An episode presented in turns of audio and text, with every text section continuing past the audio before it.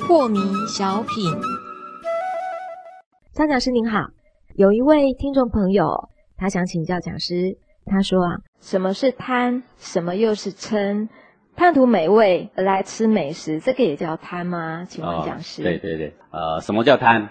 你说修行嘛，就是要无欲无欲啊，嗯对，这是我们的最高境界，对不对？是无我哈啊， 是这个境界不错。 然后呢，旁边的人就会跟你吐槽，还会说：“那你吃饭嗯算不算贪呢、你喜欢喝茶算不算贪呢、你说你喜欢吃茄子，他喜欢吃菜花，这嗯样也子是要算不算贪贪呢、嗯 这不是欲望吗？好，那我们得重新定义一下，要不是然你饭都别吃，水也别喝。 对，那你们修行的人就更怪 了，哈，吃饭也不行，喝水也不行，好，反正是你怎样都有人说话。嗯，正确但的是定义，重点就是因为他们不了解定义。，对，什么是贪？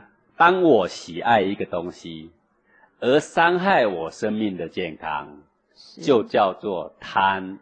嗯哼，伤害当我喜欢一个东西，而有助于我生命的健康，圣贤也不会说你贪呐、啊、是我吃饭，我喜欢吃茄子，对我身体有好处，这不叫贪啊啊，如果你一天吃三斤茄子呢，那就是哦贪，那就伤身了哦。对，那就好，伤身了。那就贪了哦。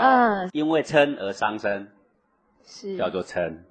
是，如果像武王一怒而安天下，嗯哼进可去嗔，怕个什么？哦武王一怒拍个桌子，周霸伐纣去了啦。是然后呢，大家已经忍无可忍了嘛。文王要守君臣之纲嘛，是时机也还没成熟嘛，好好当他的臣嘛。是到武王的时候，时机成熟了，八百诸侯都听他的，大家忍无可忍啊！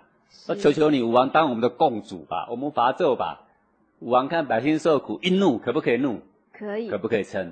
可以，面对纣王这样的人，还不嗔还算个人吗？嗯哼，嗔可以养生，尽管嗔；贪可以养生，尽管贪。啊但是贪嗔如果一伤到身呢，就我不们就行说执着啦。啊，了为解了，为什么你一直抽烟？为什么你一直喝酒？伤了身还是抽，还是喝？那个叫执着，那就叫执着了啦。是哦，为什么伤身到三更半夜打麻将打好几天，打到嗯中风在麻将桌上的也一堆？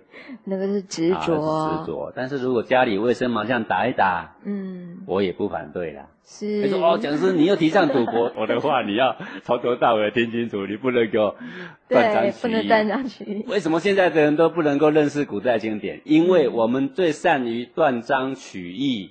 对，造留在成了经典误里解面的是当时一连串故事的其中一句，是因为这句很有道理，被写下来了。是我们不了解前，不了解后，我们就断章取义，从这一句里面还要再更精简，对就拿其中的一句话对啊，那这个是不行的啊、